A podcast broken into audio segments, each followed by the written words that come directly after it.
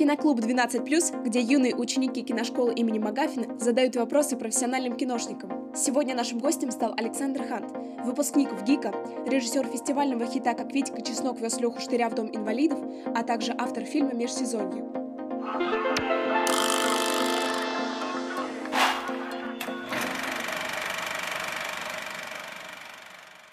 Всем привет, здравствуйте. Очень рад оказаться в вашей компании. И буду рад пообщаться, рассказать, поделиться каким со своим опытом, своим, своей работой и вообще какими-то... И мне бы, на самом деле, было бы, наверное, интересно сделать акцент на монтаже. Ну, для начала мне бы хотелось, наверное, сказать о том, как я понимаю для себя вообще, что такое кинематограф и чем вообще мы занимаемся здесь. Мне кажется, э, все, что я говорю, это мое маленькое личное субъективное мнение, поэтому э, я не претендую на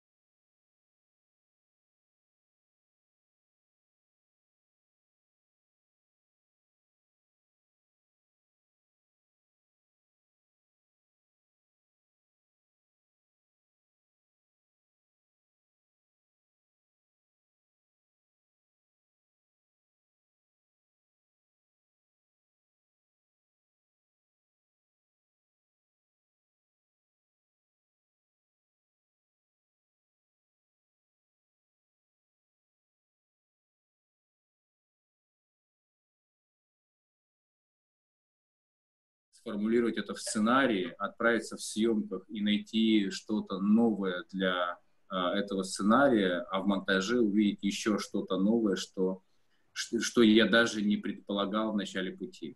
И сам путь а, обладает не меньшей ценностью, чем результат фильма. Вот так как-то я чувствую эту профессию. И мне было бы интересно вообще поговорить о том, что такое наше современное кино сегодня. Наше современное кино, я имею в виду российское кино. И я думаю, что э, многие со мной согласятся, а кто не согласится, было бы очень интересно узнать, почему, что современное российское кино сегодня не очень-то привлекательное, не очень-то оно интересно зрителю. И вообще, когда мы приходим в кинотеатр, афиша русского фильма – вызывает э, большие сомнения, стоит ли на это кино идти и тратить на него деньги. И мне кажется, что это объективно так, за, за, за исключением некоторых фильмов. И мне кажется, что а, когда мы отправляемся в, в поиски, э, в съемки э, нашего кино здесь, то важно разобраться, почему так происходит, почему у нас такое глобальное недоверие, непринятие и вообще какое-то ощущение фальши от современного русского кино. И мне кажется, что когда ты приходишь на русский фильм современный, то ты сталкиваешься, как правило, с тремя ситуациями. Э, первое, первое на какой фильм попадаешь, ты смотришь и понимаешь, что да, это уже почти как, как американский фильм, почти как голливудский, голливудское кино, но ты все равно понимаешь, что это копия, и какой смысл смотреть копию, когда в соседнем зале идет оригинал. Это первая ситуация. Вторая ситуация – это такое русское патриотическое кино. Кино, которое э, насквозь очевидно, выглядит оно как э, даже по советским меркам плохой плакат. Э, и, в общем, непонятно, зачем в этом, на этом фильме высиживать э, полтора-два часа, когда ты заранее понимаешь, чем все закончится. И третий случай – это случай авторского кино, где там не все так очевидно, но и там э, относительно экрана возникает дистанция, где ты порой чувствуешь, что э, авторы фильма не очень-то заинтересованы в вовлечении зрителя. То есть они, условно говоря, общаются на языке, который понятен людям, ну, скажем так, под, там, насмотренным, подготовленным. И то очень часто э, какие-то дефекты, э, то, что не получилось в фильме, выдаются за, за эффекты, за то, что это как бы так и задумано. Э, но в любом случае возникает дистанция. И мне кажется, что во всех этих случаях есть исключения, но в подавляющем большинстве это так, как мне кажется во, во всех этих случаях есть дистанция. Во всех этих случаях э, есть э, такая проблема, когда зритель не вовлечен в то, что он видит. Я считаю, что это большая проблема кинематографистов, нас. Мы ни, ни, никак не можем поймать тот ключик, или не хотим, или, или боимся, э, чтобы, чтобы наконец-то по-настоящему увлечь зрителя в самые невероятные истории. И я не говорю о том, что кино должно быть там авторским или должно быть жанровым, коммерческим. Любое кино, любое кино должно а, зрителя вовлечь. И для меня как бы одинаково а, увлекательные фильмы, там, условно говоря, Тарковского и, условно говоря, там, Спилберга. Да? То есть я понимаю, что в, в обоих этих фильмах присутствует настоящая страсть тех, кто его делал, и эта страсть передается мне. И этой страсти я не ощущаю в современном российском кино. И мне как раз, когда я начал заниматься фильмом межсезонье, а, я решил поставить перед собой ну, в общем, такую сложную цель. Мне хочется преодолеть этот, этот барьер, эту дистанцию, найти возможность подключить зрителя к фильму по-настоящему, чтобы он оказался не просто зрителем, а участником тех событий, которые происходят на экране. И если кто не знает про, про фильм «Межсезонье», это история про подростков, а точнее про мальчику и девочку, которые сбегают из дома и, в общем, отправляются в такое рискованное путешествие, где, где в итоге возникает э, выбор между смертью и жизнью. А, и вот, и для меня было важно как, как я уже сказал, что я до сих пор не знаю, какой будет фильм. То есть я до сих пор не представляю, что, что получится в итоге. И, и мне кажется, это здорово. Здорово, когда я м, даже здесь на монтаже, отсмотря весь материал, не представляю, что в итоге это за история. И мне, мне кажется, что, что это в каком-то смысле важно, важно, что в этом есть часть э, профессии, часть метода съемки, когда ты ставишь э, просто есть такое ощущение в современном кино, что, условно говоря, можно э, затащить себя как профессионал, провести невероятный анализ фильмов, э, разобрать все до косточек, и как бы это позволит тебе получить в руки профессию. А мне кажется, что в том числе в нашей профессии есть что-то, что невозможно объяснить э, аналитическим путем. И, и вот это что-то я пытаюсь э, найти, то есть пытаюсь э, подключиться к, к, к истории э, с какой-то интуитивной стороны. То есть часто у нас на съемках были ситуации, когда э, актеры меня спрашивали, а что здесь происходит? И, и, и ответ был очень простой. Я говорю, что я не знаю, давайте, давайте отправимся туда и посмотрим, что из этого может получиться.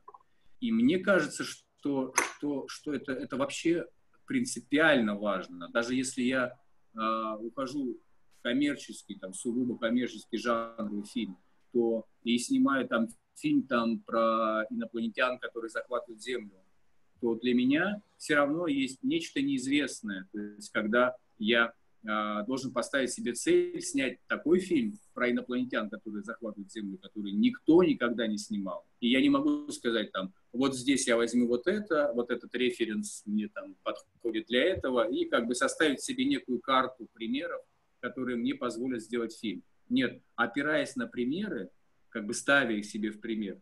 Мне кажется, мы просто идем по, а, по этому пути, повторяя. А, а, а в любом случае э, повтор это, это, это уже неинтересно. И повтор очень легко считывается зрителем.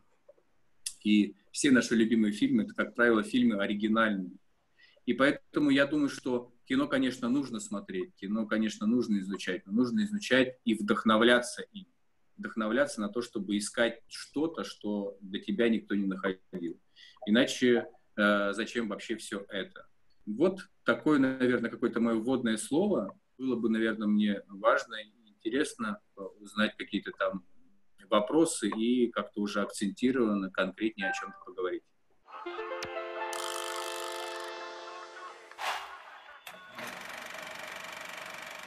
Хорошо, тогда, наверное, первый вопрос задам я про межсезонье.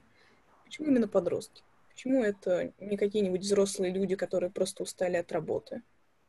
Ну, я, так получилось, что когда я еще не закончил «Чеснока» в шестнадцатом году, в конце шестнадцатого года случилась трагедия. Псковская, псковские школьники э, Катя и Денис э, сбежали из дома, спрятались на э, даче отчимы девочки, и история закончилась печально. Ребята покончили жизнь самоубийством. В момент, когда они находились в доме, они снимали себя на видео и выкладывали это в интернет через перископ, да, перископ, по-моему. И когда эти записи увидел, а, у меня как бы появилось очень какое-то четкое, внятное чувство. Я понял, что если бы я был рядом Э, с, с этой ситуацией, то если бы я смог поговорить с ребятами, то, скорее всего, я бы смог повлиять на судьбу этих ребят. И не случилось бы того, что случилось. И мне стало очень важно понять, а почему же все-таки так не произошло.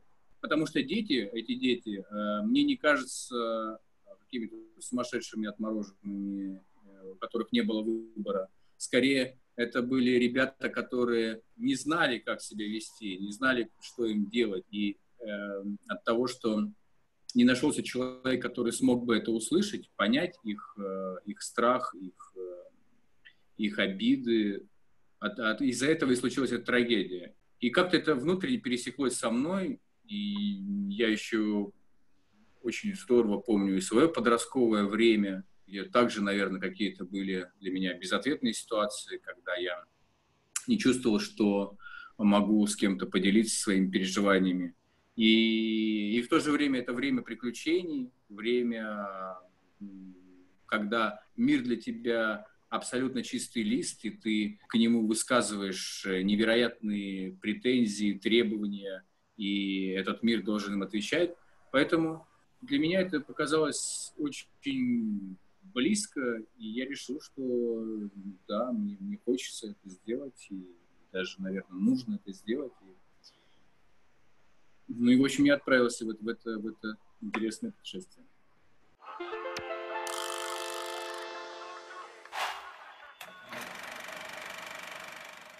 Здравствуйте, Александр. А, извините, если мой вопрос будет несколько провокационным и немного грубым, но мне просто правда очень важно, потому что этот фильм меня не оставил равнодушным. А, а, мне во время просмотра показалось, что так называемый русский мир в фильме про Витьку Чеснока показан несколько однобоко и стереотипно. И у меня такой вопрос, э, вы с этим согласны? И если нет, то чего я, возможно, не понял, на что я не обратил внимания при просмотре? Спасибо. Да, Эдуард, спасибо. И вообще, я надеюсь, именно на такие вопросы бомбите, громите, критикуйте, что может быть э, лучше. А, ну, я отчасти с тобой соглашусь, то, наверное, как, э, как я задумывал кино, в нем не совсем все так получилось. То есть я точно втягивал в историю стереотипы, то есть для меня вообще было это важно. Взять как бы там персонажи, которые вот как бы вот понятно, в двухмерном пространстве, все, мы его, про него поняли сразу все, что есть. И потом его развернуть более сложный мир, то есть увидеть как бы для зрителя показать персонажа, которого мы видим на улице, и как бы наше мнение на улице о человеке, оно обычно тоже двухмерное. Мы видим и говорим, все, это понятно, там, гопник, И, и вот этого гопника потом погрузить в такие обстоятельства, когда зритель вдруг увидит в нем нечто большее, увидит в нем сложный характер. И я не могу сказать, что у меня получилось все, как я задумывал. Ну и вообще, наверное, не, всегда, всегда не получается все, как ты задумывал. В том числе, наверное, даже, даже, наверное, и нужно как раз стремиться к тому, чтобы не... То, что я и сказал, что так, наверное, и должно быть. Просто это нужно сделать себе неким пон, по, по, понятным методом работы. Когда я э, на площадке вдруг открываю в своих актерах что-то такое, чего не было задумано мной. И так, так, так и должно быть. Мне нужно быть, уметь этим воспользоваться в тот момент, когда это происходит.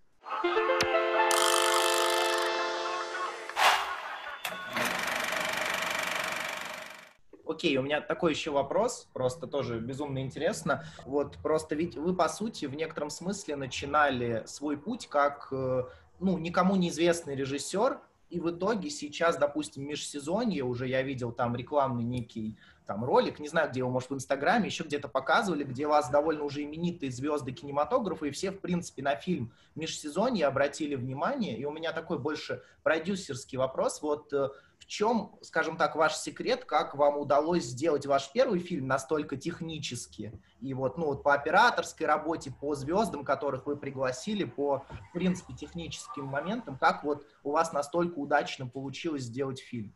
И как, в принципе, ну вот, как у вас это получается каждый раз вот так обращать внимание на свои картины? Потому Сейчас я вам все, расскажу. Все в киношной тусовке и про Витьку Чеснока, и про межсезонье, в принципе, знают. И это вот просто действительно феноменально в каком-то смысле. Секрет очень простой. Вот я прямо сейчас все расскажу. А, когда мы еще готовились к чесноку, то есть совсем еще даже там не предполагали ничего, то э, я уже тогда сделал несколько вещей. То есть, э, например, я э, набрал себе в Фейсбуке 5000 друзей, просто незнакомых людей. Я просто вот тыкал на фотографии «добавить друзья». И делал я с очень простой этой целью, что когда у меня будет там 5000 друзей, потом все, что я буду постить, будет видеть 5000 человек. Ну, условно говоря. А, но потом я, когда я набился 5000 друзей, я понял, что мне этого мало. Я создал еще аккаунт Витьки Чеснока и ему набил 5000 друзей в Фейсбуке. И когда мы а, еще готовились э, и приходили там в разные места, там нужно было там технику договориться, еще что-то, и вот мы говорили там, ну вот мы собираемся такое кино снимать с длинным названием. И нам отвечали, что ой, ой, мы слышали, да-да-да, да, какой-то интересный фильм.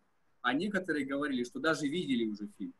Вот, поэтому Поэтому это такой сарафан, в общем, оказал реальную помощь даже уже на моменте подготовки.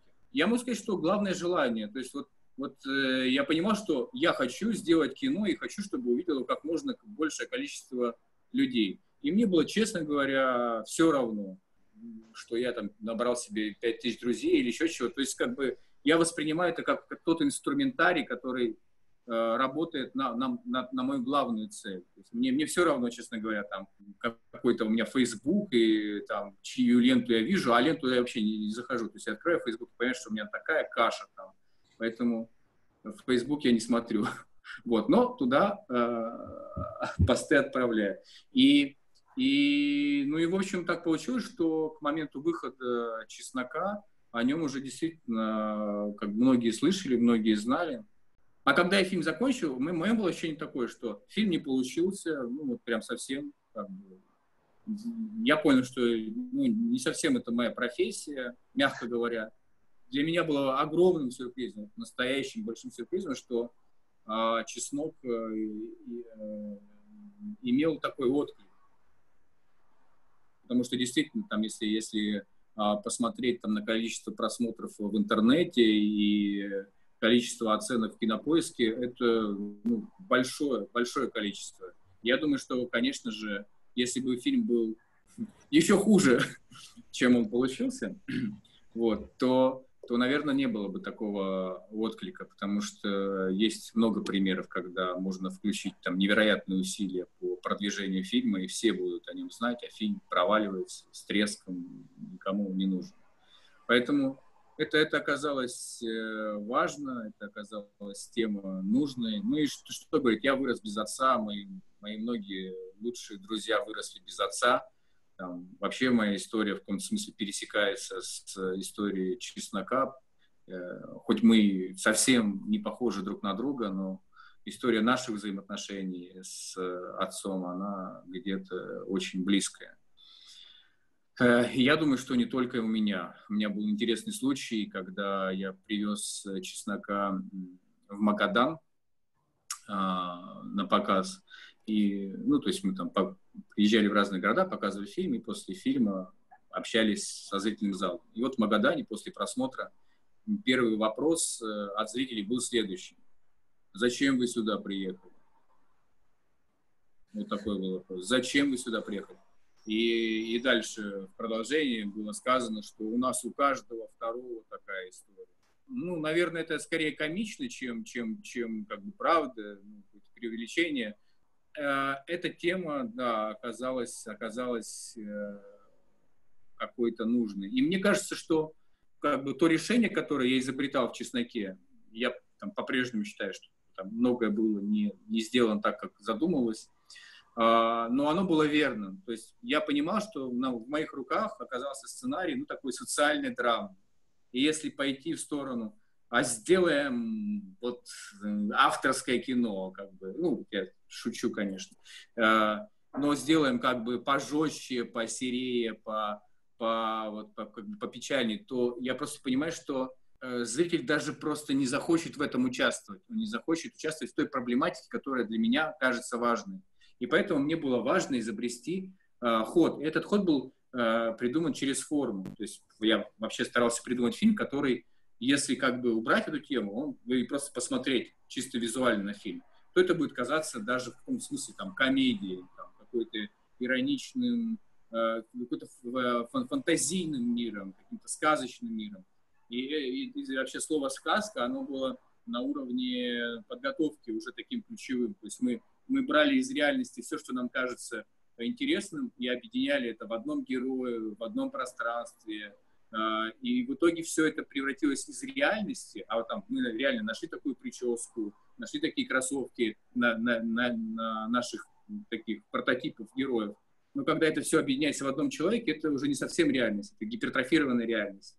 И к этой гипертрофированности мы и стремились, э, как бы, и в том числе через э, выбор широкоугольной оптики, через э, ракурсную съемку, через э, ядреную цветокоррекцию. То есть это то, что мы сознательно к чему стремились. И таким образом как бы мне важно было подключить зрителя подключить зрителя к истории, который как бы э, может двигаться вот в такой красочности и потом оказаться совершенно в, э, в другом пространстве, как бы оказаться наедине вот с этими персонажами и их э, отношениями.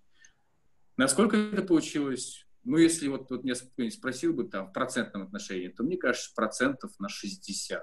Ну, то есть, мне кажется, там можно много было чего докрутить. И в том числе, э, вот я могу сказать, что, ну, вообще, конечно, э, кино нужно снимать. Вот если есть желание снимать кино, вот просто нужно идти, брать камеру. Если ты чувствуешь, что тебе нужен, э, там, условно говоря, самый лучший оператор, то нужно звонить ему и говорить, только ты можешь снять этот фильм. Если тебе нужен актер, который вот э, ты считаешь, что он нужно просто звонить и говорить, вот э, э, это кино без вас не получится. То есть так и с Серебряковым получилось, что я пришел на Мосфильм, э, там есть актерская база, вот, кстати, вам совет. Э, заходишь на актерскую базу, говоришь, что ты от Карена Георгича, и говорит, что тебе нужен вот этот телефон. И тебе его дают. Вот, вот я так и пришел. Пришел в Кировский банк, сказал, я Карен Георгиевич, он сказал, что вы мне дадите телефон Серебрякова. Мне его дали телефон.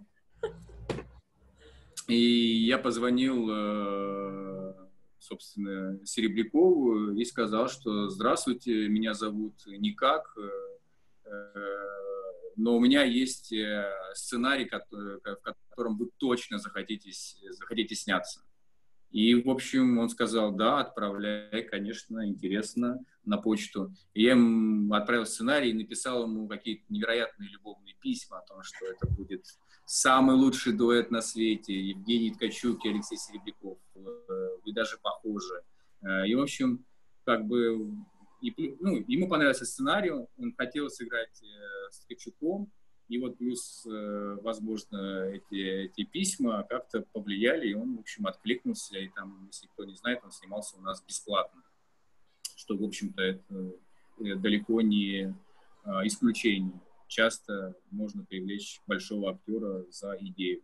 Я бы даже сказал, даже нужно это делать. И, и вот сейчас, кстати, если, если там говорить про, про, про вообще условия производства, с межсезоньем было очень забавно, потому что мы отправились с большим продюсером а, в Минкульт, чтобы получить на наш э, сценарий деньги. А до этого э, я э, в, в одной киношколе «Свободное кино», может, кто знает, читал такой мастер-класс о том, как можно снимать кино без денег. И я вот рассказывал, ребята, вот вы так, и вот так, вот и вот так у вас все будет, и вот, вот это вам можно сделать, вообще вот все, главная идея. И я рассказывал, зная, что вот, условно говоря, завтра мы пойдем в Минкульт получать деньги. И я думал, ну вот как-то я вот это лукавлю, что... И я понимаю, что и даже то, что я рассказываю, так, так, так мне самому хочется сделать, а я вот в Минкульт иду, чтобы бюджет получить. Ну, вроде как без бюджета, как я сниму? У нас вроде такие планы грандиозные. И вот, и в итоге мы идем в Минкульт, э, в секцию авторского экспериментального кино и не проходим. То есть, в общем, нас не поддерживает Минкульт. Но поддерживает Гардемарины 5, что, в общем, как бы было для меня очень интересно, потому что, ну, я вообще, конечно, верю, что Гардемарины 5 — это авторское экспериментальное кино. А, ну и, в общем, как бы мы оказались без денег. И продюсер большой от меня отвернулся. И, в общем, вот все, что я рассказывал на этом мастер-классе, все со мной ровно так и случилось. Вот. И, и я могу сказать, что кино без денег – это гораздо больше свободное кино. Потому что даже если бы получили деньги в Минкульте, они бы были небольшие, то а, как бы, когда, я, когда бы я привлекал людей и говорил, ну, пойдем со мной работать, э, такие дела, бюджет небольшой, но мы как бы сделаем отличное кино, то, как правило, ситуация разворачивается так, что говорит, ну, слушай, ну, давай ради идеи, вот я тебе прям сделаю одолжение, за эти маленькие деньги поработаю тебя.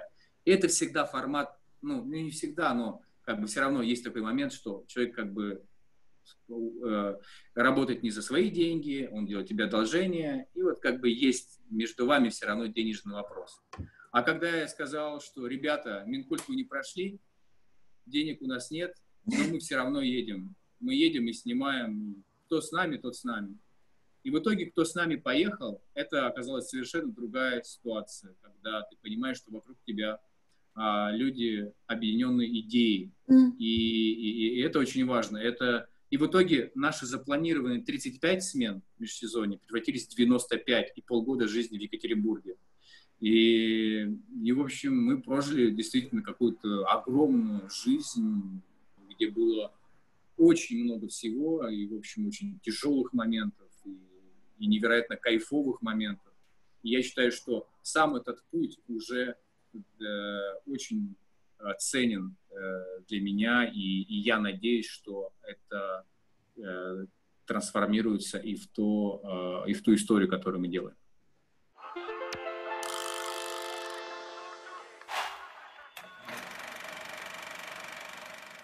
Алена спрашивает, насколько ей известно, вы собирали деньги на свои фильмы с помощью краудфандинга, и почему краудфандинг, и вообще где искать деньги на фильмы, если от вас отвернулся большой продюсер, не захотел а, давать небольшие, в принципе, деньги на хорошее кино свои, если не дал Минкульт.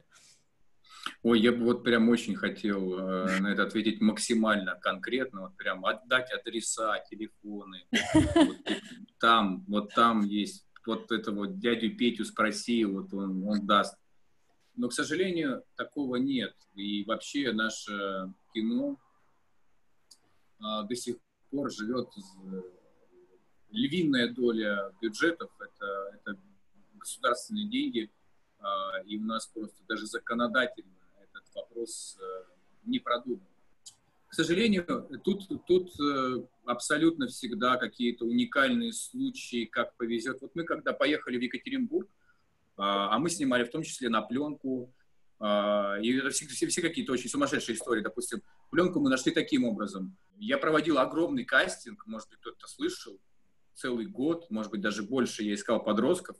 И за это время я познакомился с просто ну, с очень интересными ребятами с совершенно разных э, городов э, страны. И в том числе был такой паренек из э, Красноярска, который мне не подходил по характеру на роль, но который просто подкупил меня вообще. То есть я, я посмотрел с ним интервью, а я там давал задание для интервью, вот как полноценное кино. Оно длилось, честно говоря, два часа. И вот эти два часа были просто каким-то потрясающим впечатлением. Зовут его Сережа Геро.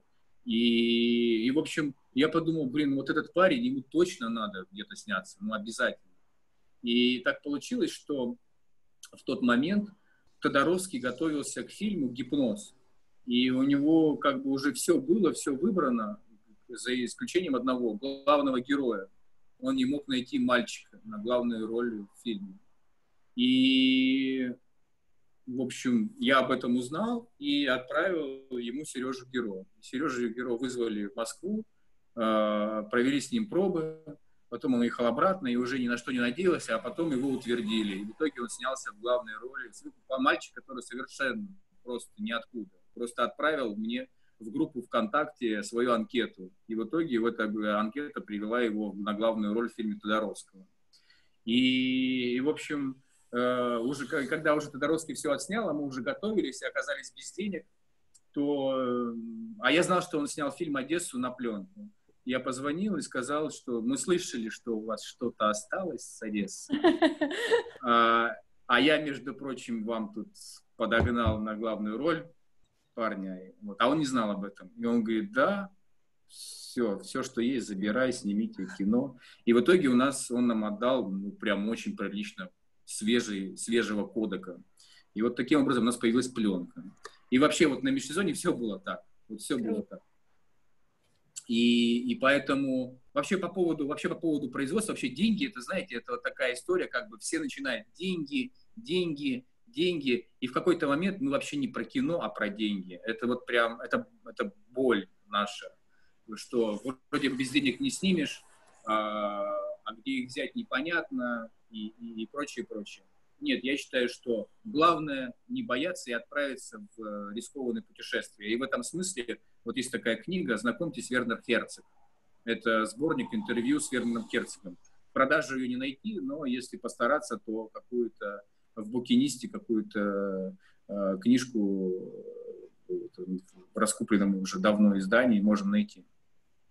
И вот эта книжка, это просто учебник э, лютого кинематографиста. То есть это вот, если ты хочешь снимать кино, и у тебя ничего нет, прочитай эту книгу. Тебе будет, во-первых, гораздо проще, а во-вторых, э, ты ну, вообще очень сильно вдохновишься на любые приключения. Потому что Вернер Херцог говорит, что если у тебя нет камеры, своруй камеру.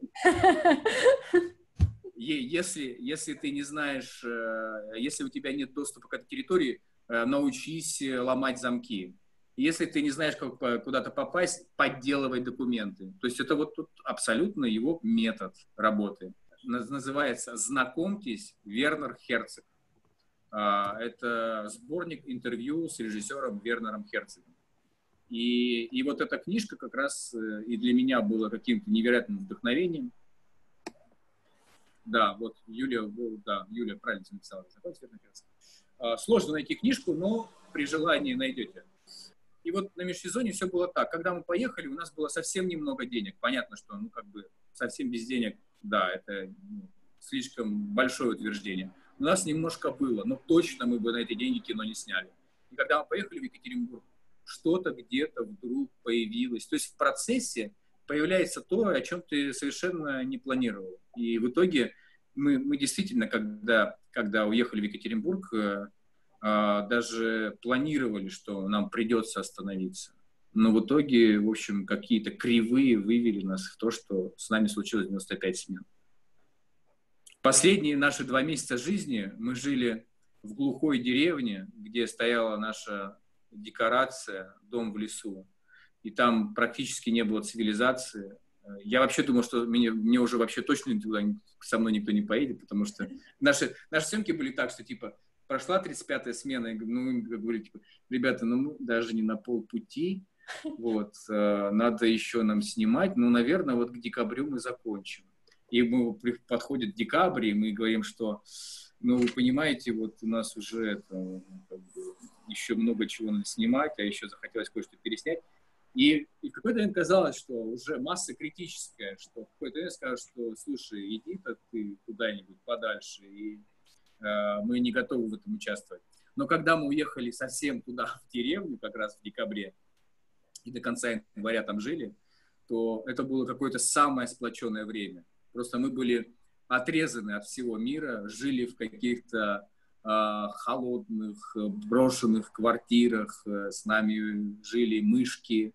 Э, мы, в какой-то момент мы привезли туда, э, а я снимал фильм э, с Натальей Макаровой, которая, в том числе моя жена, и у нас есть маленький ребенок, девочка, и мы ее привезли туда. То есть это, был, это уже было что-то, что, э, не знаю, даже, наверное, не назвать каким-то съемочным процессом. Это было какое-то погружение. И в итоге все были с нами, и это был очень э, такой очень, очень крепкий в отношениях период э, съемок. И, и в итоге вот, вот как-то мы дотянули эту лямку. Вот как-то как так получается. И... Но опять же я говорю, что это совсем не обязательно делать ну, какой-то универсальной мысли, потому что есть совершенно альтернативные способы э, кино снимать, и это все тоже прекрасно. Но просто как-то в моем случае ближе такая история. Мне нравится, когда трудно.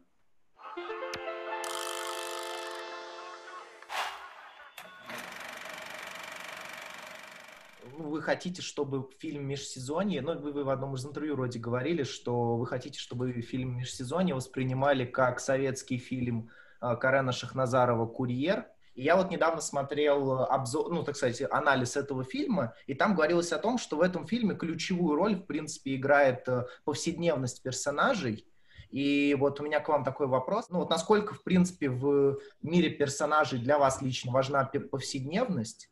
И вот э, насколько конкретно в межсезонье вы опирались именно на повседневность персонажей? Ну, то есть на их самую обычную, что называется, бытовуху. Хороший вопрос. Просто говоря о курьере, я, я имел в виду не повседневность, а то, что чем хорош курьер, тем, что он стал э, достаточно простым выражением поколения. То есть вот в нем читалось время, и это время было, ну, прямо попадание в яблочко. Как фильм «Аса» также – как фильм «Пацаны» Динара Асана. То есть это было какое-то очень точное попадание в то, что происходит в данный момент, прямо сейчас. И в этом также была универсальность, потому что эти фильмы все не оказались на обочине какими-то пыльными фильмами того времени, а они, в общем, стреляют и сейчас. И это прежде всего мне важно в, в таких фильмах. И я преследую время. То есть мне очень хочется, чтобы мой фильм был попаданием ту реальность, в которой фильм существует. Чтобы зритель, который пришел в зал, мог считать то, что история с экрана звучит про него, про сейчас.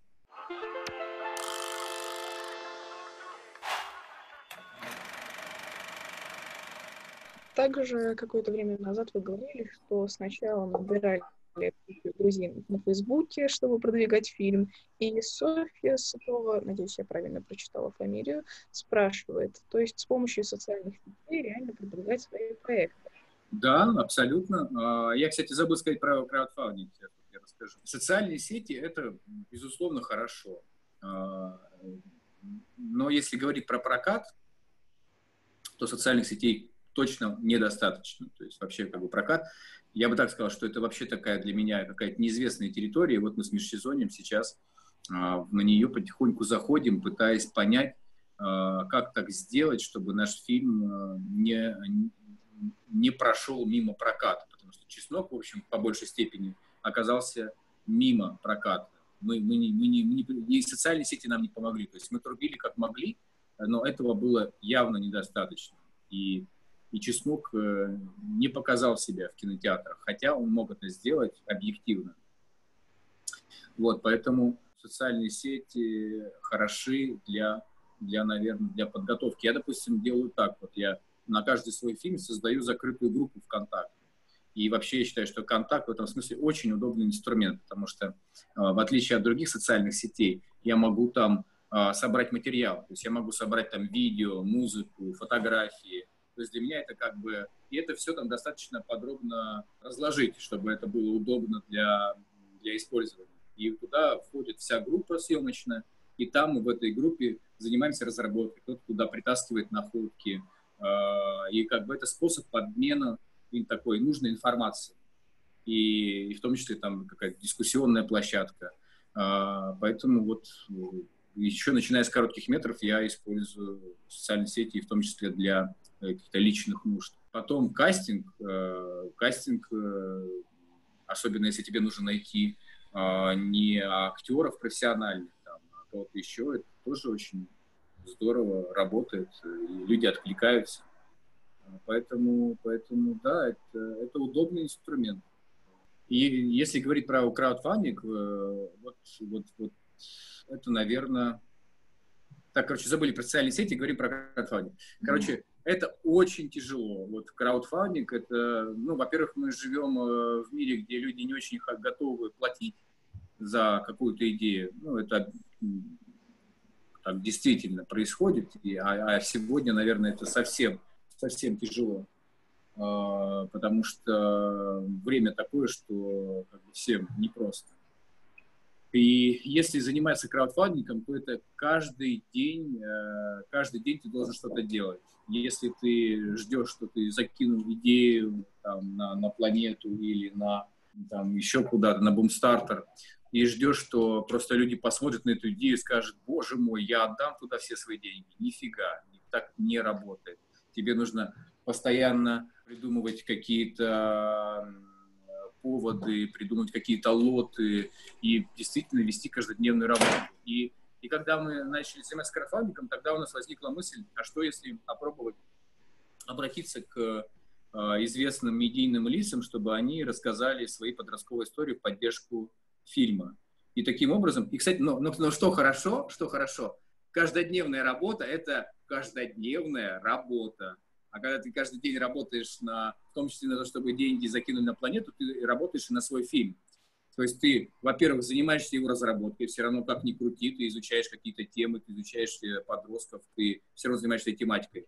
Потом ты продвигаешь свой фильм, потому что если о нем никто не будет знать, точно никто не кинет денег. А, и, а, ну и в-третьих, а, в итоге ты что-то дополучаешь. И поэтому в этом смысле краудфандинг э, все-таки хороший инструмент, я бы так сказал. Хороший, но, блин, будьте готовы к тому, что он вас будет высасывать целиком и полностью. Ну и, в общем, мы придумали идею с э, известными людьми, и таким образом я просто с ними познакомился. То есть не то, что я всех их знал. Кого-то знал, кого-то не знал, но в итоге это была возможность и познакомиться с кем-то. Краудфандинг, мне кажется, вещь такая. Если ее грамотно использовать, она принесет только пользу даже если денег не принесет.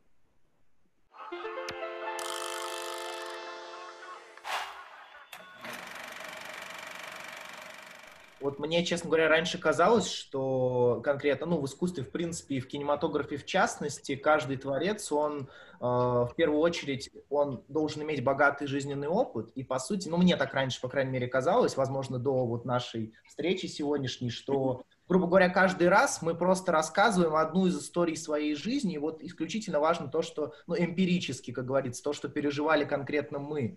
А тут э, вот конкретно вы рассказываете о том, что вы очень плотно изучаете вопрос, как бы зачем, это странный вопрос, наверное, но зачем снимать кино, грубо говоря, о том, что незнакомо немножко? Ну, то есть в этом смысле, или, может быть, я чего-то тоже не понимаю? Во-первых, если ты снимаешь фильм например, про акулу-убийцу, я не думаю, что тебе нужно как бы в море столкнуться с акулой-убийцей, пережить нечто и таким образом потом только снять фильм. Но если ты снимаешь фильм про акулу-убийцу, ты должен понимать, что такое страх. Ты должен как бы чувствовать какие-то вещи, которые в этом фильме есть, и они ключевые. Просто нужно понять, что личный опыт, безусловно, важен. Если ты сидишь э, в четырех стенах и никуда не выходишь и ни с кем не общаешься, тебе будет сложно снять фильм про отношения с людьми. Просто ты их не знаешь. Но если ты знаешь отношения, не значит, что тебе нужно снимать только про отношения с людьми. Это может быть как раз история, когда ты э, э снимаешь про отношения с людьми, э, фильм, где человек сидит один дома э, в четырех стенах и вообще ни с кем не общается. То, что ты знаешь, не значит, что оно буквально.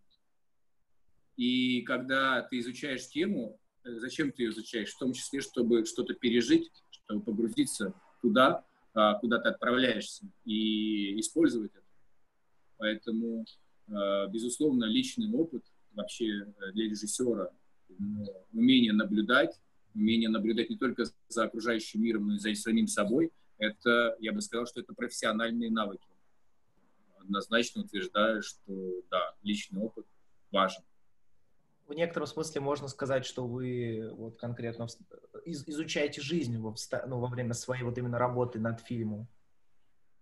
Еще больше, в том, числе, в том числе и во время съемок, да. То есть э, все, все, вся дорога это, это бесконечный процесс. Кстати, вот есть такое хорошее задание для, для режиссеров. Я вообще могу, кстати, какие-то, может быть, практичные вещи, может быть, там рассказать. Такое задание, например, э, выйти на улицу, выбрать себе место, которого ты вообще не будешь сходить. Ну, вот как бы там сесть, в общем, удобно расположиться. То есть сидеть и наблюдать за окружающим миром так, столько, сколько нужно, может быть, не день, не два, там, можно пять минут посидеть, можно посидеть там часами.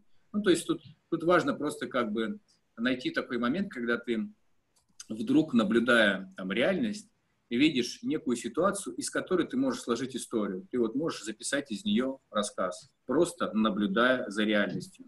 И это такое очень, а, очень хорошее упражнение на развитие наблюдательности, когда ты вдруг начинаешь не просто куда-то смотреть, а ты пытаешься прочитать, что происходит.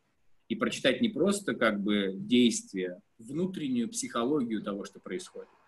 И если там это сделать несколько раз, то это, это вообще то, что тренируется, я бы так сказал. Есть какие-то вещи не явные, какие-то интуиция, э, вообще какое-то там, умение смотреть долго и видеть что-то. Это то, что э, тренируется.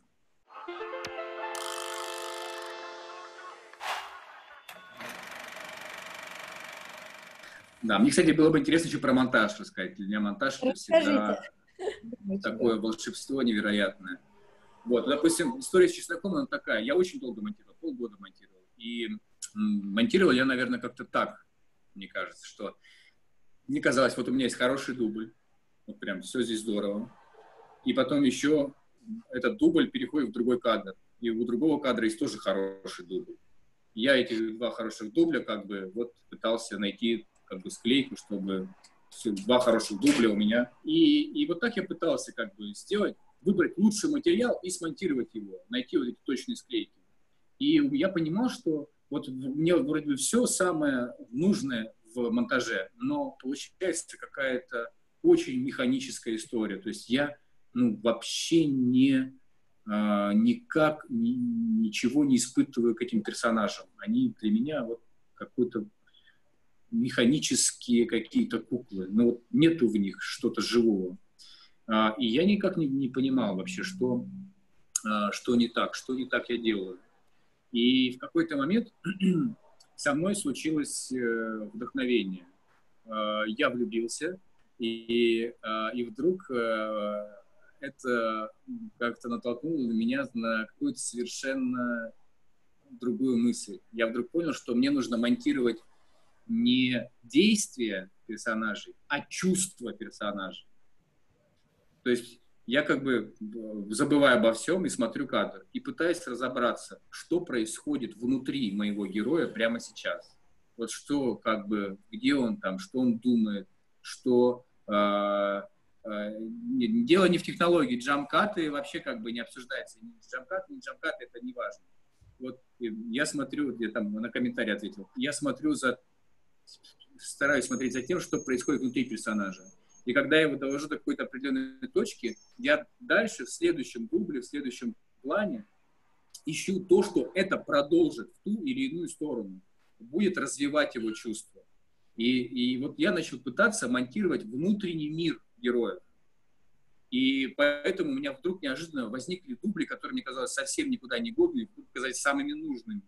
Или там какая-то, какой-то кусочек молчания, который был даже до команды начи или после команды стоп, вдруг этот кусочек оказался самым точным по... А, а актер вообще ничего в этот момент не играл, он просто там что-то там отвлекся. И вдруг как бы что-то, что было невидимым в, в материале, стало неожиданно голосом. И когда этот голос услышал, монтаж вообще стал каким-то совершенно иным. И для меня это было очень важно. И вот когда я за этот голос зацепился, я, в общем, полностью э, чеснока перемонтировал. И тогда в нем действительно вдруг что-то начало оживать. И это что-то, в общем, в итоге, мне кажется, э, вот насколько это могло хорошо получиться, настолько это в, в фильме оказалось.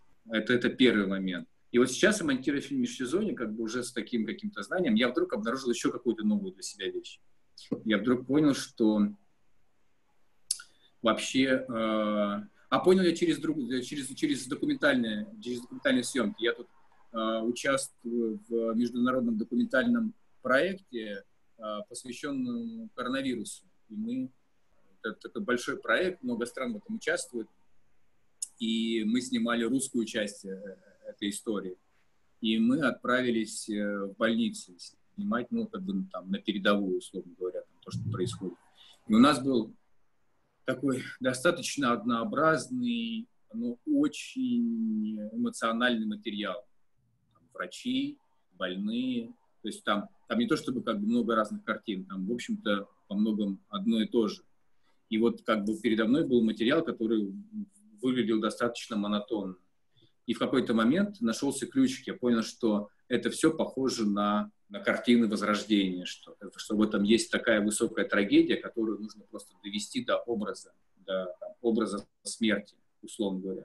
И вдруг как, как бы передо мной появилась какая-то совершенно иная интонация, когда это стало не больница, не врачи, а образ смерти. И вот образ как бы как, как-то вдруг стал ощутим. А к этому моменту у межсезонья уже была какая-то первая сборка, и мне тоже казалось, что она какая-то очень вязкая, мучительная. И вдруг я понял, что мне надо очень много от межсезонья там отказаться и вдруг найти какую-то другую образную систему. То есть понять, а вот это про что? Вот, вот конкретно самое обобщающее слово, идея. Вот этот эпизод, этот эпизод. То есть я как бы начал думать о том, что мне нужно выводить не э, там, психологию персонажей, а некую идею, посыл там, конкретного эпизода. И монтировать мне нужно вот эти посылы, как бы, идейную какую-то составляющую. Это то, что я сейчас вот как раз стремлюсь в межсезонье, чего я пытаюсь добиться в межсезонье, именно такой образной системы фильма.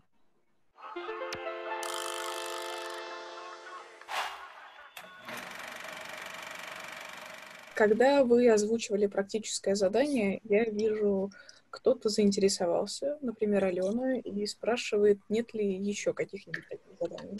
Есть такое хорошее задание, мне кажется, так прямо, если, если хочется залезть под кожу фильма, есть такой, знаете, режиссерский сценарий, да, он там, в принципе, существует в разных формах, ну, там, можно выбрать даже, в общем, э, удобную для себя. Но главное, что в нем должно быть, это кадр, хрон, хронометраж кадра, содержание кадра, музыка, какая используется, и операторское решение.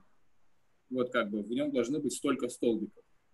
И берешь фильм, который ты считаешь там нужно тебе проанализировать, какой-нибудь самый невероятный или самый, наоборот, плохой. И то, и то хорошо для анализа. И берешь и начинаешь очень медленно, можно даже загнать монтажку, тупо его превращать в режиссерский сценарий. Вот делать такую очень механическую, тяжелую, нудную работу. Вот кадр прошел, ты записал, сколько кадр длился, э, какая там была там, э, там крупность, как двигалась камера, что там в этот момент звучало – написать содержание кадра, там, вот эти люди, вот это все. И провести вы прям весь фильм, это займет очень долгое время. Ну, вот прям весь фильм подчинить тексту. И когда ты этот текст сделаешь, то ты вдруг неожиданно оказываешься в, вот просто во всем, в, понимаешь, как все сделано. Вот прям начинаешь до атомов понимать, как фильм устроен. И это очень полезная работа. Также еще, это, ну, это уже как бы больше к, к сценарному делу относится, хорошо э, попробовать такой момент, как сценарная запись. Или, нет, экранная, экранная запись. Экранная запись. Ты берешь фильм и просто пишешь с него сценарий. Вот просто там пишешь его реплики, пишешь то, что происходит. В итоге у тебя должен на руках получиться сценарий фильма. И это тоже такая тупая работа, но которая заставляет очень хорошо разобраться в том, как это устроено. Потом я, я бы всем режиссерам посоветовал заниматься актерским мастерством. Если вы хотите э, чувствовать, что актер ваш э, союзник, вы должны что-то про него прям соображать, понимать. И в этом смысле, как бы, ну, вообще любые тренинги, вообще, как бы, возможность почувствовать себя на месте актера, все это, все это хорошо. В Африке мы, на самом деле, первые два года ставили отрывки, как, где мы и, и ставили как режиссеры, и участвовали как актеры. То есть я думаю, что это самое полезное, что там со мной в Африке случилось. Да, и по поводу актеров, кстати, я... А, потом, и смотрите, есть вот для, для, для съемок такое э, хорошее средство. Есть такая темпоритмическая система от 0 до 9. 10 темпоритмов от 0 до 9, где пятерка – это наше нормальное состояние, так как мы ходим в жизни, наше нормальное активное состояние. А, ноль – это состояние полного покоя, либо это самый глубокий сон, либо это смерть. И девятка – это агония, это когда мы там находимся перед самоубийством, то есть это когда мы на мгновение не можем быть статичными. И все остальное – это градации. Э, шестерка – это мы Э, чуть спешим, семерка это мы э, хотим бежать, но не бежим, восьмерка это мы уже прям бежим со всех ног, и девятка это вот то, что я сказал. И также наоборот, четверка это состояние нашей расслабленности, когда мы созерцаем мир, тройка это усталость, двойка это мы устали очень сильно, а единица это мы еле-еле держимся на ногах или там практически не можем устоять. И Э, вот эта темпоритмическая система, если как бы ее провести через себя, она очень интересно позволяет анализировать то, что, например, происходит э, на твоих съемках. Когда ты понимаешь, что вот у тебя актер, то есть ты, там, например, э, когда ты, у тебя сценарий там был готов, с точки зрения этих темпоритмических цифр все расписал, что здесь тебе нужно так, здесь тебе нужно так. А, а еще, кстати, такое важное дополнение, что у нас есть два состояния, внешнее и внутреннее. Если мы говорим про внешнее, мы можем находиться в состоянии там двойки, там, быть крайне спокойными внешне. А внутри у нас может быть девятка. Мы думаем про самоубийство. То есть это как бы и наоборот. То есть здесь могут быть очень интересные какие-то варианты. И, условно говоря, ты можешь этот свой сценарий полностью так расписать, и когда у тебя происходит съемка, просто чувствовать, есть ли это у актера, или он в других темпоритмах существует, и если что, как бы уметь его поправить только темпоритмически. А это очень хороший инструмент, потому что очень часто наше кино очень ровное. Вот мы как бы все какие-то спокойные, говорят спокойно, я тебя убью, ты вообще, я тебя ненавижу. Как бы. Но это все не, не, не в том эмоциональном состоянии. И хорошо, когда ты это знаешь, когда ты это пропустил через себя, погонял это на тренингах э, и, и просто этим владеешь. Вот. Эдуард, я тоже тебя люблю.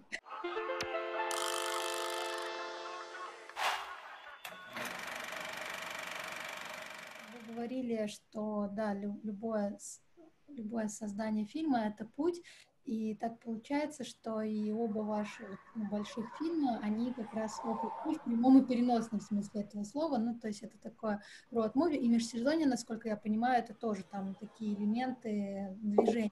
Вот это как-то так у вас э, случайно получается в, ввиду ваших особых взаимоотношений со словом «путь»? Или все-таки вы считаете, что именно вот в движении что-то можно показать намного пронзительнее, как-то глубже? Случайно и не случайно, как говорил ну, Панда. Это да.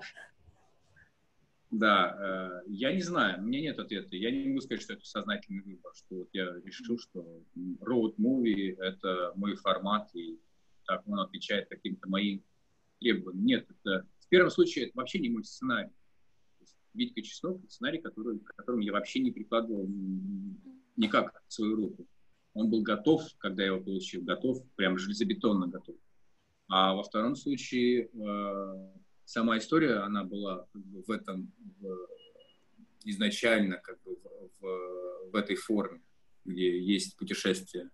Но я не преследовал такую сознательно, как бы, что вот мне нужно путешествие. Поэтому... Но, с другой стороны, я и слышу такие пересечения, да, что, возможно, это как-то имеет какой-то дополнительный смысл.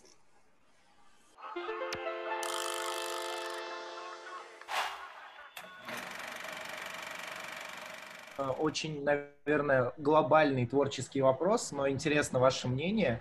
Э, как вот, э, в принципе, ну, вот держать себя по жизни в тонусе, чтобы, скажем так, ну вот, как вы сказали, работать каждый день над своим проектом. Вот есть ли какие-то, ну хотя бы, ну какие-то, знаете, минимальные советы для того, чтобы вот, ну что-то вот с собой сделать, чтобы быть максимально креативным в какой-то момент своей жизни?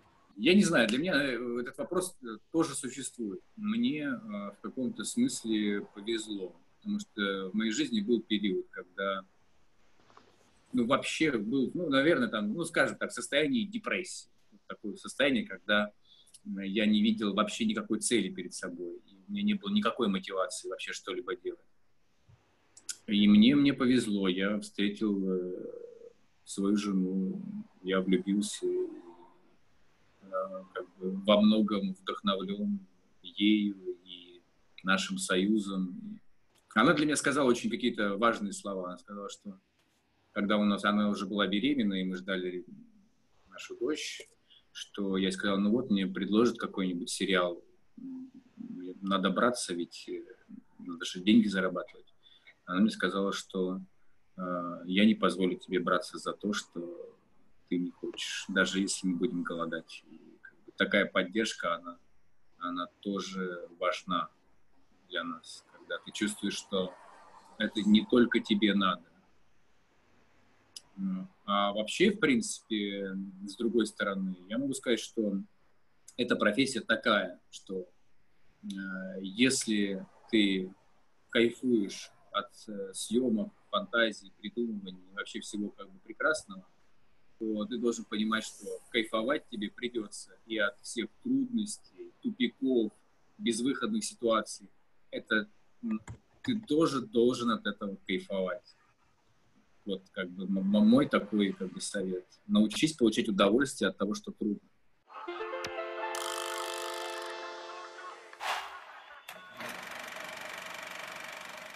Наверное, вопрос сейчас будет у меня а, не скорее про какую-то общую, а именно про ваши фильмы.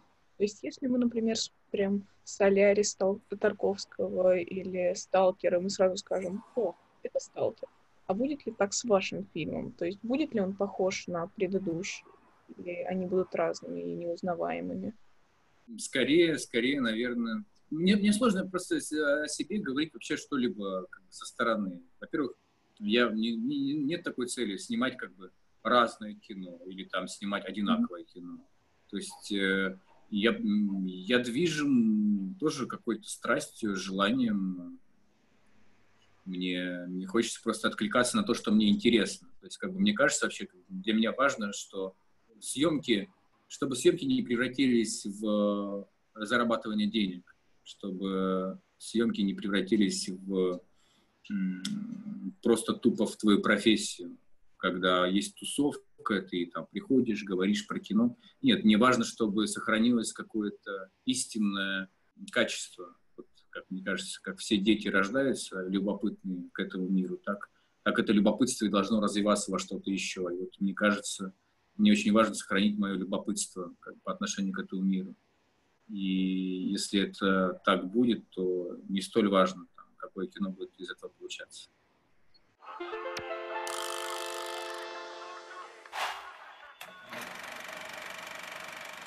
про также актеров. Вы каждому актеру находите отдельный подход или вы как-то с ними... Я вообще, мне очень тяжело с актерами. Актеры для меня это самое страшное вообще. Э, ну, мне правда тяжело. Я вообще не знаю, что, что им говорить вообще, почему они все делают не так. То есть это всегда очень как бы тяжело и печально. Вот. Но, э, ну, в принципе, мне кажется, вот есть как бы нужно тоже их понять, что ли, не знаю. Во-первых, актер, вот, вот, кстати, такие тоже вот советы есть. Если вы что-то хотите от актера получить в плане понимания задачи, не пытайтесь эту задачу для него сформулировать. То есть сказать, твоя задача, та-та-та-та-та-та, вот это ты имеешь в виду, тогда нет. А, постарайтесь, чтобы он эту задачу сформулировал. Буду, если, не, не то, что как бы вы не должны знать задачу, вы должны знать задачу, но вы не должны ее сообщить прямо. Вы должны сделать так, чтобы он эту задачу сформулировал сам. И вам нужно его спрашивать. То есть вы должны как бы спрашивать, а что с тобой происходит в этот момент?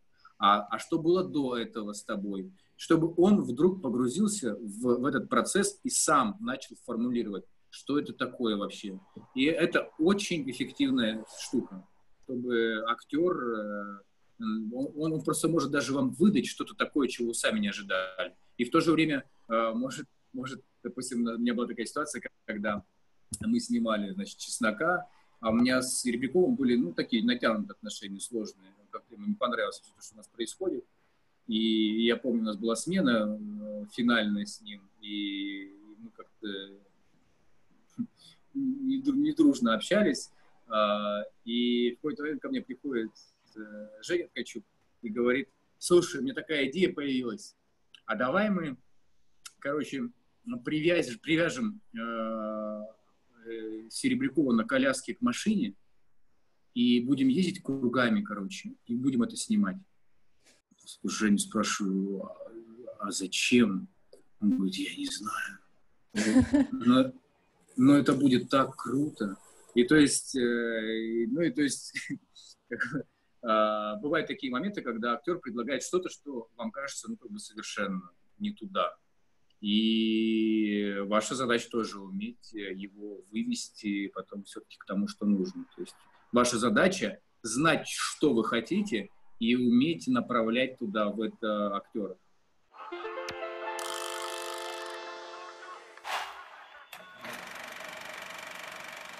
Были ли случаи, когда благодаря актеру фильм заиграл? А, Софья имеет в виду не знаменитость, а скорее типаж человека. Ну вот, кстати, вот у меня на, на чистаке был э, даже не актер. Он уже давно снимается. Дмитрий Архангельский, который играл э, Чебура, который, к которому приезжают герои. Он там такой, значит, уголовник, который на гитаре там играл. Вот, допустим, эта песня возникла благодаря актеру. То есть, когда мы еще на пробах познакомились, он сказал, я и там и песни играю. Я говорю, а вот приходите и сыграйте что-нибудь. И он пришел, поиграл, я подумал, как же здорово как же здорово я могу эту сцену придумать только за счет этой песни. Что он будет играть, мои герои будут что-то смотреть э, друг на друга, как бы, им будет и так все понятно. Не нужно там, чтобы там много разглагольствований было. И, в общем, благодаря актеру, во-первых, он очень здорово передал. Меня очень часто спрашивают, а вот этот вот зэк, вот он, а откуда вы его нашли? И, и почти все уверены, что это на полке настоящий. Вот. Э, так что э, актер может, конечно, конечно, он привнести. Или, допустим, сцена когда э, Чеснок едет с бандитом, который везет его в лес, ну, хочет в лесу его там, в общем, завалить. И это тоже сцена, которая возникла на пробах в импровизации. Там вопрос типа, а ты кто по жизни сам? И прочее, прочее.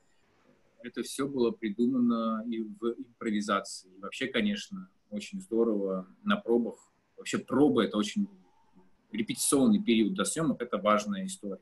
Когда мы пишем текст, сценарий, нам очень часто кажется, что все эти диалоги потрясающие, ну или, по крайней мере, очень нужны. Вот прям вообще очень нужны. А иначе ничего не будет понятно, если этот человек не скажет, что э, «Привет, ты, ты что, э, отсидел пять лет?» Как люди поймут, если он этого не скажет, что человек отсидел пять лет? Надо как-то объяснить.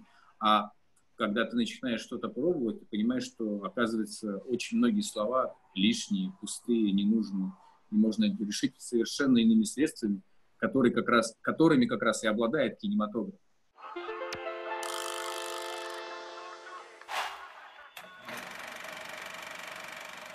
Вы в одном из интервью, как раз продолжая просто, если, мне кажется, закончить эту тему про актеров, вы в одном из интервью говорили о том, что вот Евгений Ткачук, непосредственно Витька Чеснок, он, э, он на съемках был такой очень заряженный, и его энергию надо было э, вот, ну, непосредственно контролировать, чтобы он там, ну, грубо говоря, даже когда он на своем фургоне ездил, он там никого не задавил, ну, и так далее, и тому подобное. А Алексей Серебряков, он вот прям четко по сценарию выполнял свою задачу, вот мне интересно, вам, вот как режиссеру, вам что ближе? Ближе, когда человек вот заряжен, или когда он приходит, ну, я имею в виду говорить про актеров, или когда он приходит и вот четко выполняет э, то, что вы хотите?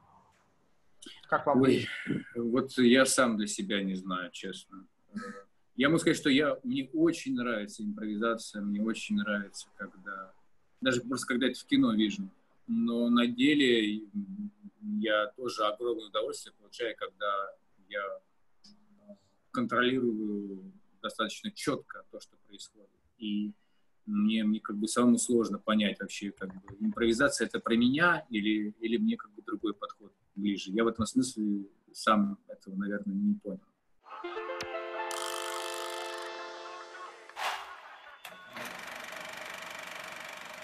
Вы говорите, что для вас очень важен момент веры, момент правды и искренности. Но у вас же в вашем фильме обилие выразительных средств. Эти вещи контактируются. Я воспринимал ваш фильм как своеобразную собственную вселенную, собственной реальностью. Есть такой момент, да, в фильме «Чеснок», что у нас есть история, которая разворачивается в городе, в городе, в городе, в городе, а потом они отправляются в путешествие. И в путешествие они отправляются через остановку, и на этой остановке да, у нас есть такой достаточно долгий э, наезд на э, пространство. Там стоят столбы, что-то еще. Э, и потом они едут дальше. И как бы вроде бы ничего не изменилось. Вот есть какой-то такой странный наезд. И цель преследовала я следующую, очень простую. Мне важно было, что вот у меня есть такой город, и он был достаточно суетной, насыщенный, много героев, много событий. И э, в этом варился все время зритель. И когда начинается поездка, мне хотелось восприятие, вот физиологическое э, восприятие зрителя изменить на другое, на то, чтобы он э, в этот момент начал всматриваться в то, что будет дальше. И поэтому, когда начинается этот наезд, а, он в любом случае зрителя просто физиологически подталкивает на то, что зритель ждет, что он что-то должен увидеть. Он должен увидеть какой-то, ну, вот как бы куда этот наезд, что, что там будет, что это, э, куда, куда пытается нас э, э, кино направить. И у него меняется ощущение, он начинает всматриваться. И он начинает всматриваться, и тогда дальше мы едем дальше. Тогда мы с этим восприятием начинаем двигаться вместе с героями дальше. То есть э, именно на это был рассчитан наезд. А в нем других смыслов не было заложено, что эти столбы что-то значат, э, там вот э, какие-то пространства. Но то, что ты там можешь увидеть еще, это, это тоже не исключается. Ну вот я тебе сказал про то, что закладывал я.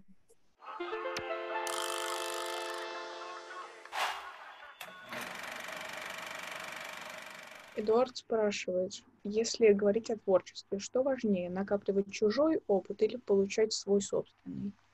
А накапливать чужой, это в смысле, типа, читать что-то, литературу, да? Вот Общаться с вами. А, безусловно, безусловно, личный опыт важнее. Не, нет ни у кого э, подходящих ответов для тебя лично. Только ты можешь их узнать, только ты можешь э, Э, найти собственные решения. Другие тебе как бы идеально не были, не звучали формулировки, какие-то схемы вообще все что угодно. Это, это все как бы нужно для, вдохнов, для вдохновения, для поиска чего-то, для каких-то наталкиваний на, на что-то. Но в любом случае это, э, это, это должен быть личный опыт даже как бы, если ты прочитал книгу какую-то невероятно полезную, супер полезную, и она тебя не натолкнула на собственное открытие, то эта книга бесполезна. Но если она натолкнула тебя на что-то, что ты открыл в себе, это уже и есть твой личный опыт.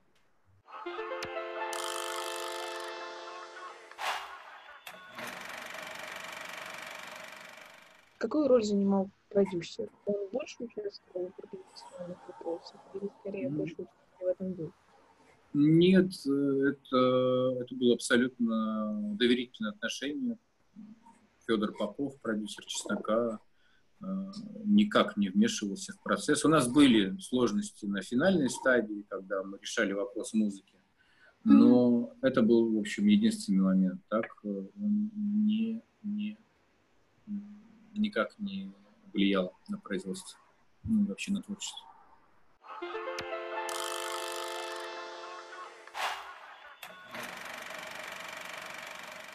А вот если конкретно о продюсерах, где их искать? Как и где?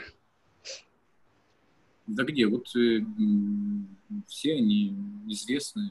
Чем? Продюсеры, вот продюсер это же кто? Это человек, который не то, что у него как бы приходи ко мне, у меня есть деньги, а это вот человек, который говорит, приходи ко мне, я знаю, куда пойти. Искать деньги. деньги. Да, и поэтому не надо думать, что продюсер это решение. А, даже вот э, там крупные продюсеры, вот когда мы не, не прошли Рубен Диждищан, один из крупнейших продюсеров, Марс Медиа, и он сказал, Саш, прости, у меня нет денег. Я не могу тебе дать деньги, чтобы ты снимал за мой счет.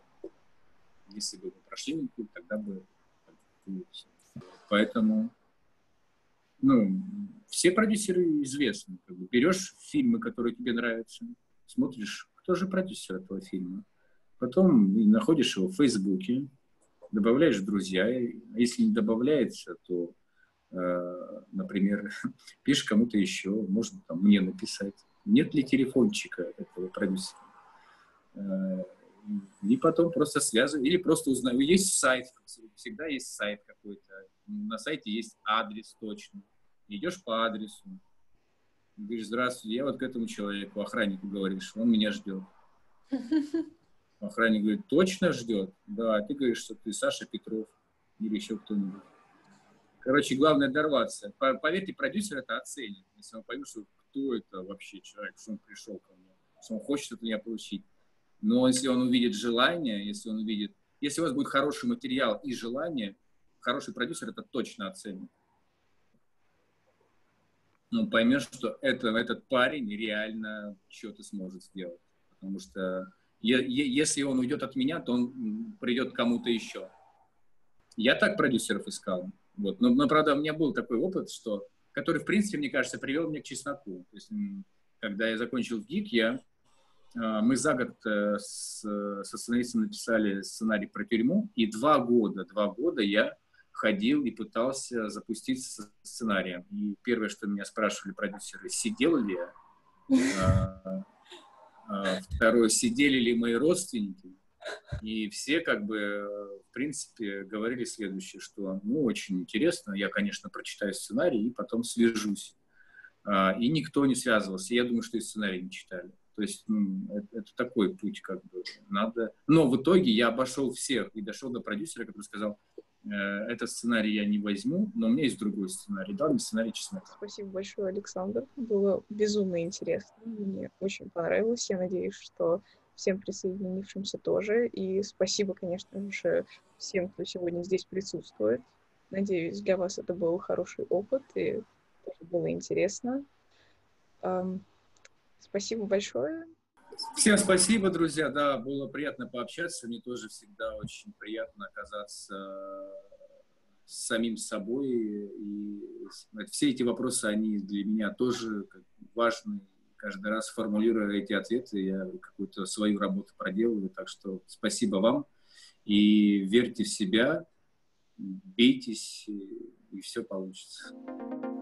Смотрите и слушайте все выпуски киноклуба 12+. До скорых встреч!